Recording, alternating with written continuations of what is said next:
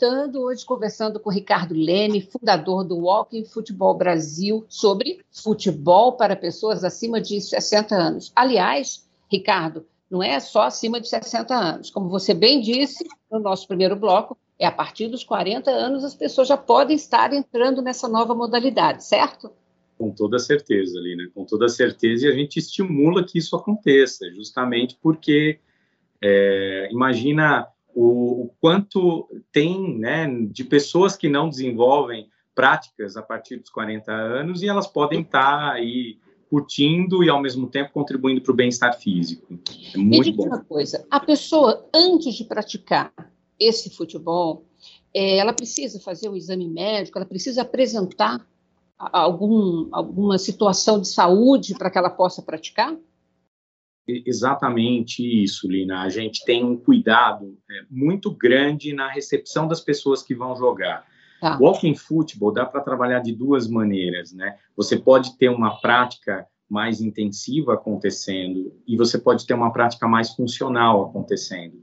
Onde eu tenho aulas de walking football acompanhada por equipe multidisciplinar, eu tenho pessoas é, muito diferentes entre si. Eu tenho pessoas, às vezes, com algum comprometimento de equilíbrio, ela pode participar da modalidade, mas o cuidado será diferente. Tá. Então, ter uma, uma, um protocolo inicial, onde você compreenda se essa pessoa tem alguma comorbidade, se essa pessoa é, já é, foi submetida, submetida a alguma cirurgia, né, uhum. né, se ela toma alguma medicação, como é que ela faz o cuidado médico dela, isso é uma primeira leitura, que a gente chama de avaliação de contexto efetivo do grupo participante, para que a gente entenda aquele grupo e, a partir dali, dependendo do grau de comorbidade dessa pessoa, ela precisa de uma autorização médica para a prática, hum. justamente para não colocá-la em risco, né? É, e isso acho que é fundamental para atividades voltadas para pessoas maduras. Né? Com certeza pessoas com Alzheimer ou com qualquer outro tipo de demência também pode se aventurar? Os cuidadores, os familiares podem se aproveitar dessa nova modalidade?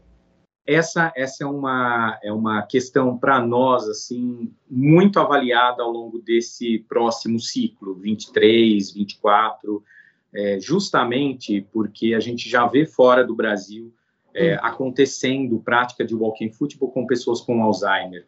Hoje a gente tem uma parceria com o Revivendo Memórias, a gente até desenvolveu ações conjuntas durante a pandemia, que é um grupo é, fundado, criado dentro do grupo de neurologia cognitiva do Hospital das Clínicas, que trabalha memórias afetivas do futebol para pessoas com Alzheimer, se ampliando hoje para pessoas também sem Alzheimer.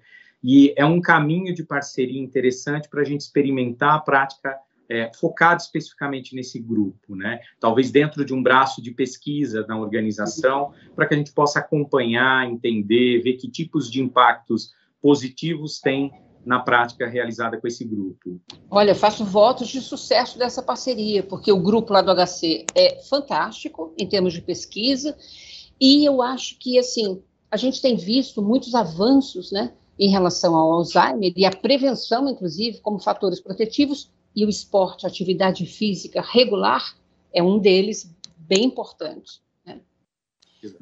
agora, eu queria saber o seguinte: é, quando eu falei que eu ia falar com você sobre esse tema, né, walking football, me perguntaram: puxa vida, mas será que eu posso ser goleiro e pessoas acima de 60 anos de idade? Porque goleiro é uma função delicada. Pode? Pode, pode. A gente adota, é importante dizer, alguns países, a gente é muito parceiro de Portugal, tem uma cooperação técnica com a Walking Football Portugal, que é. também nasce dentro de uma universidade. Lá eles adotam uma prática sem o goleiro. Né? O resto do mundo, em grande parte, adota com goleiro. Mas existem alguns cuidados. Nós adotamos com goleiro. Quais são os cuidados? As jogadas não serem é, jogadas aéreas, né? serem jogadas baixas, é, e existe uma dimensão de, de área do gol maior. Então, o próprio jogador ele não pode se aproximar tanto do goleiro. Ele tem uma área de preservação do gol justamente para não ter impacto e para que é, tenha um, melhor cuidado na hora que o goleiro recebe a bola. Né? Tá. Aqui a gente adota com o goleiro e é divertidíssimo isso. Bom, quem está nos assistindo e quiser praticar no Brasil, onde é que existe já o walking futebol implementado? Ou isso está em processo ainda de implementação, Ricardo? Lina, a gente é, tem alguns projetos em desenvolvimento, em início de desenvolvimento, né? Algumas são 10 núcleos em algumas cidades brasileiras. Então a gente tem hoje é, Guarulhos em início de execução, é, Cajamar e Jundiaí, é, São Paulo, a gente tem alguns núcleos envolvendo algumas das regiões, né, norte, sul. É, a gente tem também em Itapevi um novo núcleo começando. Esse é um caminho de disseminação da modalidade é a formação de novos espaços que possam receber essa metodologia de maneira adequada, sendo desenvolvida na ponta. Este ano, a gente vai abrir uma convocatória, logo no primeiro semestre, Lina, para formação de professores pelo Brasil. A gente deve formar 300 professores na modalidade Walking Football, nas cinco regiões do Brasil, justamente para que a replicação, a democratização da modalidade Seja aconteça com todo o seu cuidado com um método que tenha um acompanhamento, que essas pessoas estejam certificadas de maneira adequada para o desenvolvimento da prática.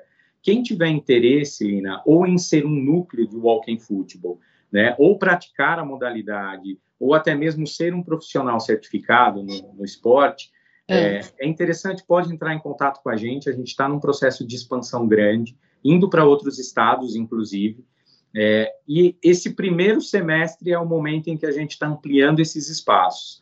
É, o nosso, eu não sei se eu é. posso citar. Como é que entra em contato com o Walking com vocês? Perfeito. Nós temos dois canais, Lina. Um é o próprio WhatsApp da organização, que é o 11 98230 7483. Tá. É, e o e-mail de contato da Walking Football é o contato arroba wfb.org.br.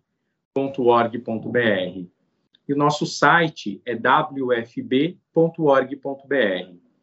É importante dizer, Lina, que tão breve esta convocatória, esse chamamento para as organizações e profissionais, é, ele vai estar disponível em nosso site também. A gente vai fazer uma ampla divulgação para que tanto organizações, clubes comunitários, pessoas interessadas em levar a prática para sua cidade, para o seu estado, possa é, ser um desses núcleos de prática da modalidade de maneira orientada, com o apoio da nossa equipe.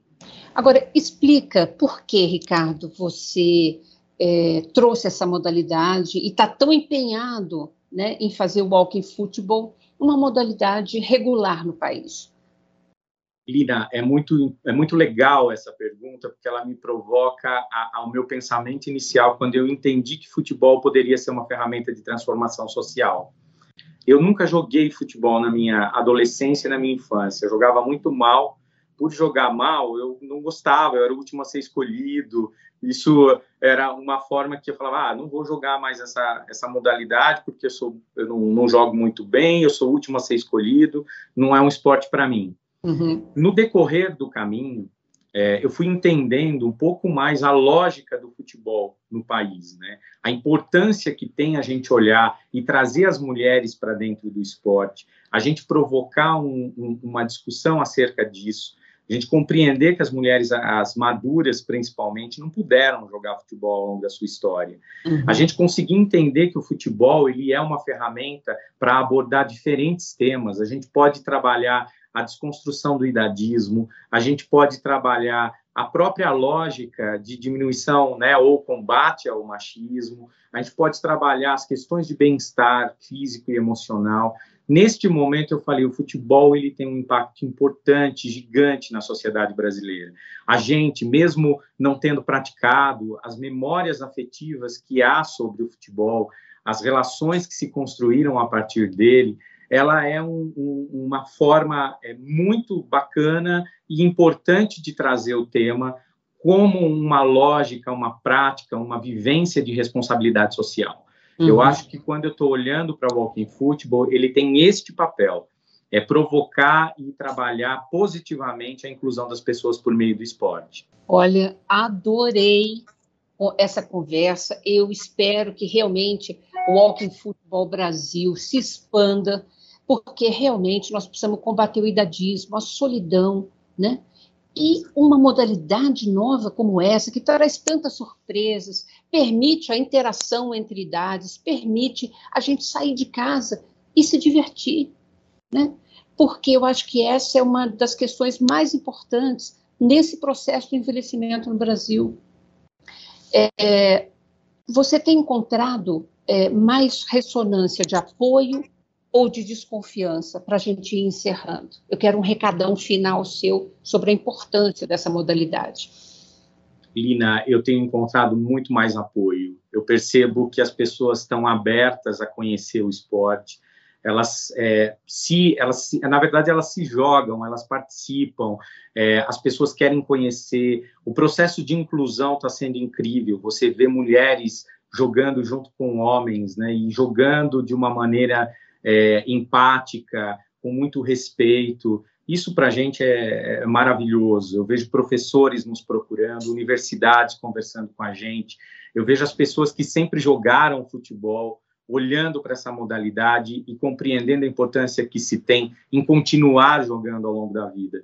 Memória afetiva, gente... né? Exato, exato. Isso é, isso é muito bacana, isso é incrível de olhar. É, e eu diria né, que este é um futebol que vai crescer bastante, vai se democratizar. A gente vai ter times é, brasileiros é, competindo e jogando fora do Brasil. E isso, para nós, eu acho que traz um ganho muito significativo. É, é o futebol como ferramenta de transformação social de fato. Obrigada, Ricardo, pela sua participação. Adorei e obrigada a você também que nos acompanhou até aqui. Caso você queira rever este programa ou conhecer todo o conteúdo produzido pela Rede Câmara, acesse o nosso canal no YouTube, se inscreva lá e nos acompanhe nas redes sociais. Rede Câmara, sua conexão com a política da cidade. Beijo grande, muitíssimo obrigada e até a próxima.